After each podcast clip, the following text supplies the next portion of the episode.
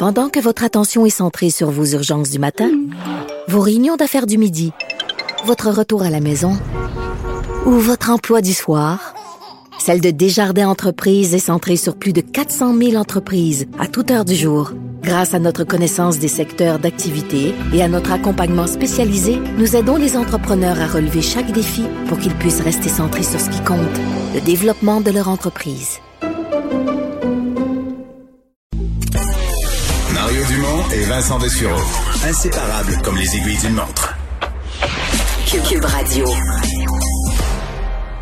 Alors, pendant que se fait le vote, se déroule le vote à Washington sur le processus, le processus de destitution de Donald Trump, il en reste environ 75 là, à voter parmi les représentants. Il devrait y avoir neuf républicains finalement qui devraient rendre au chiffre la de neuf.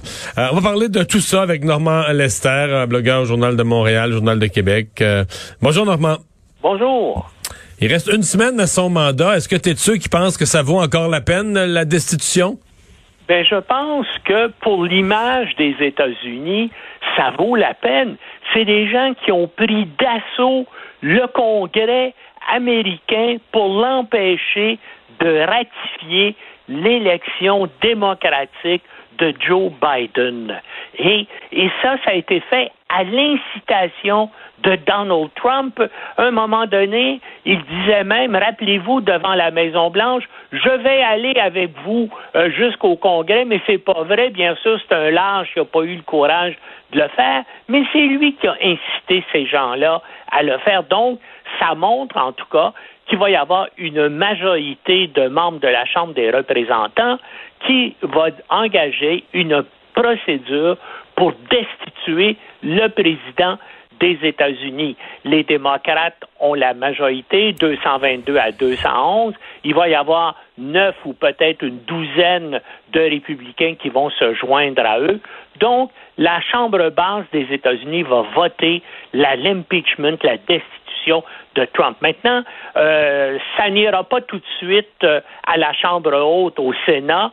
Euh, le, le, président républicain, le leader républicain du Sénat, McConnell, a dit que ça serait reporté après l'élection.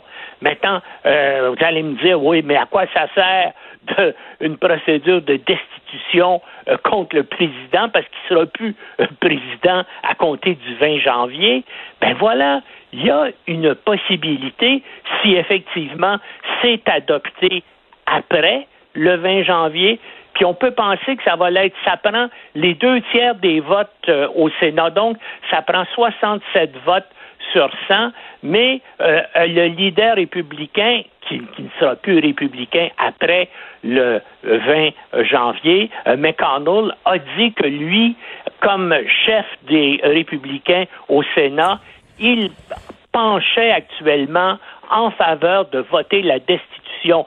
Donc, c'est très possible qu'il y ait 16 autres républicains, 16 autres sénateurs républicains qui se joignent à lui et qu'effectivement, après euh, l'arrivée au pouvoir des démocrates, que la destitution de Trump soit votée. L'implication de ça, c'est que par un autre vote, on pourrait l'exclure à vie de toute, de, toute fonction élective aux États-Unis. Donc, il ne pourrait plus jamais être élu à rien aux et, États-Unis. Et ça, normalement, ça, ça, pourrait rendre service aux républicains d'une certaine façon. Le, les républicains qui sont stratégiques devraient voir ça comme s'ils ne se débarrassent pas de Donald Trump, s'ils traînent encore dans le décor de leur premier, leur prochain choix de candidat à la présidence, puis tout ça, à mon avis, c'est le poison pour les républicains. C'est la fin du monde, non?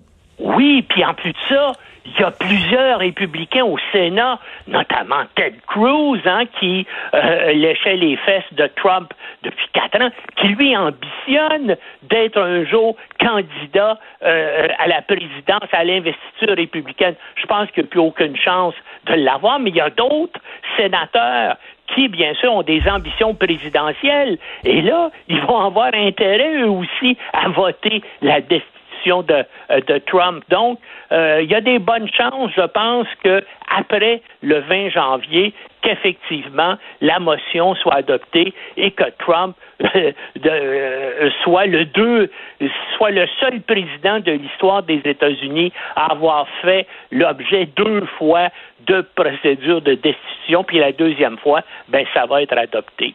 Hmm.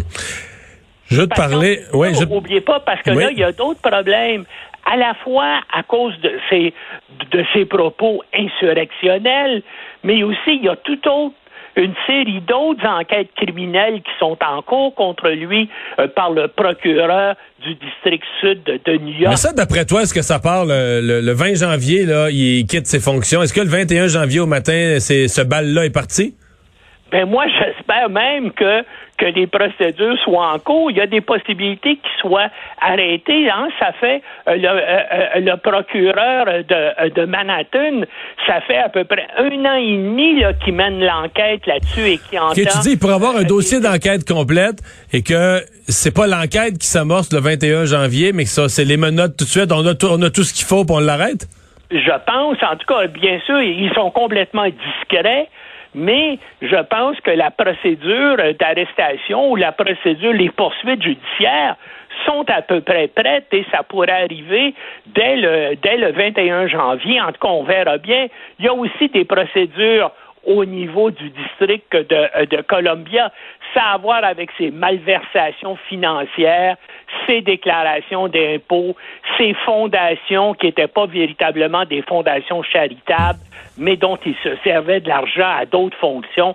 Alors, tout ça, là, à compter du 21 euh, janvier, c'est, c'est pas ça que Trump a essayé par tous les moyens de rester au pouvoir. Je comprends. Hey, Normand, je, reviens à la, à la procédure de destitution. Parce que dans le fond, les démocrates, euh, dire, on sait ce qu'ils pensent, on sait ce qu'ils vont faire. Il n'y a pas vraiment de suspense. Ils vont tous voter pour la destitution de Donald Trump. Les républicains, selon les chiffres qu'on voit, il en reste à peu près 16 à voter. Il en reste 16 à voter, en fait. Euh, on nous dit qu'il y en a 9, donc sur 211 républicains au total qui siègent à la Chambre des représentants. Il y en a 9 qui vont avoir voté pour la destitution. Est-ce que c'est assez pour, disons, pour, pour, pour renverser les équilibres, pour changer les symboles, ou est-ce qu'ils sont des exceptions? Parce que dans le fond, moi personnellement, si c'est juste les démocrates qui votent pour la destitution, euh, ça, c'est un peu, un peu, euh, je trouve, une sorte de coup d'épée dans l'eau. Puis on sait que ça passera pas au Sénat. Pour toi, à la Chambre des représentants, est-ce que c'est assez neuf républicains qui basculent du camp pro, euh, pro destitution?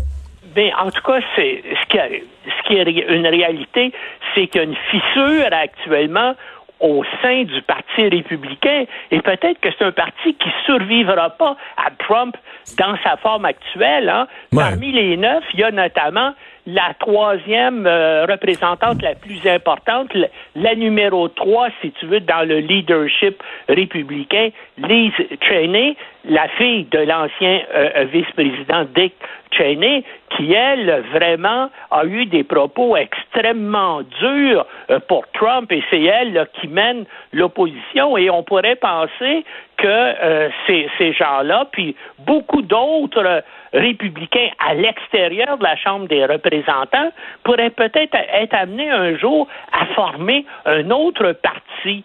Mais bien sûr, pour la plupart des républicains, ils sont, qu'est-ce que vous voulez? Il y a des 73 millions d'Américains qui ont voté pour Donald Trump et ces élus républicains-là, ben, c'est les gens qu'ils représentent. Alors, euh, euh, euh, bien sûr, puis ils ont des pressions. leurs électeurs leur téléphone, leur envoient des courriels. Mais ça a l'air qu'ils ont peur aussi. Il y en a qui ont ben, peur physiquement pour leur sécurité personnelle. Ben oui, puis ils ont peur aussi d'être d'être attaqués, d'être tués, surtout avec ce qui s'est passé la semaine dernière au Congrès. Hein. Il y avait des gens qui avaient des tie wraps comme si on voulait attacher des gens et puis les détenir en otage. Puis on se rappelle ce qui s'est passé en octobre dernier au Michigan, lorsque des miliciens qui ont voulu kidnapper la gouverneure démocrate du Michigan et de l'exécuter. Alors c'est sûr que euh, pour, pour les gens de Trump, ben euh, les républicains, les élus, ben ils disent si on si on se prononce contre lui, si on vote contre lui, ben il va y avoir des menaces physiques contre nous et notre famille. Puis effectivement, dès que quelqu'un du côté des républicains ou ailleurs se, se prononce contre Trump, eh bien là, les menaces de mort arrivent par courriel ou autrement. Euh, Normand, ben, d'ailleurs, dire euh, la Chambre des représentants vient d'avoir assez de votes. il en reste quelques-uns qui vont rentrer, mais on confirme que, que Donald Trump sera, euh, sera destitué par la Chambre des représentants. Une question, parce que dans... on n'est plus à neuf, il y a un dixième républicain qui a voté, oui, qui a voté pour le... Ah, on est à une semaine jour pour jour de l'investiture, euh, Normand. On voit la ville de Washington, D.C. est méconnaissable. Il y a des milliers de soldats. On voyait le Capitole aujourd'hui. Il y a des soldats partout de la garde nationale. On veut vraiment être prêt à toute éventualité. Est-ce que est-ce qu'il te reste quand même des inquiétudes quant à la sécurité de Joe Biden pour la sermentation de la semaine prochaine? Est-ce qu'un soldat, peut-être un policier euh, qui s'est radicalisé pourrait être une menace? Euh, est-ce qu'il reste des, des choses qui t'inquiètent quand même? Ben, mais ça, mais les fous des les, les, milices vont vont aussi être là. Puis il y, avait, regarde ce qui se passe actuellement. Même si on a essayé de chasser tout ce monde-là euh, de Facebook et de Twitter, ces gens-là continuent à comploter, puis ils sont lourdement armés. Puis c'est ça que tu notais. C'est quand même extraordinaire. Puis il y a justement, euh, durant euh, les discours de cet, de, de cet après-midi au Congrès, il y, a, y a un élu qui a dit, écoutez, c'est extraordinaire. Il y a actuellement plus de soldats américains déployés dans notre capitale ici à Washington qu'il y en a en Afghanistan. C'est pour vous montrer comment euh, la situation dans notre pays est dangereuse et, terrible. Effectivement, il y a encore, euh, il y a encore plein de plein de dangers. Puis c'est extraordinaire. Je ne sais pas si vous avez vu les vidéos ou les images qui ont été diffusées à compter d'hier soir, c'est que les soldats américains, on voit dans les euh, salles euh, euh, du Congrès et dans les corridors, les soldats américains sur place ont, couché sur place pour être prêts à le protéger. Non, non, il, va, il risque d'y avoir encore samedi et dimanche des affrontements très, très graves, non seulement à Washington, mais les gens, l'extrême droite armée en annonce pour tous les, les capitales des États des États-Unis. Merci, Normand. Au revoir. Au revoir. On s'arrête.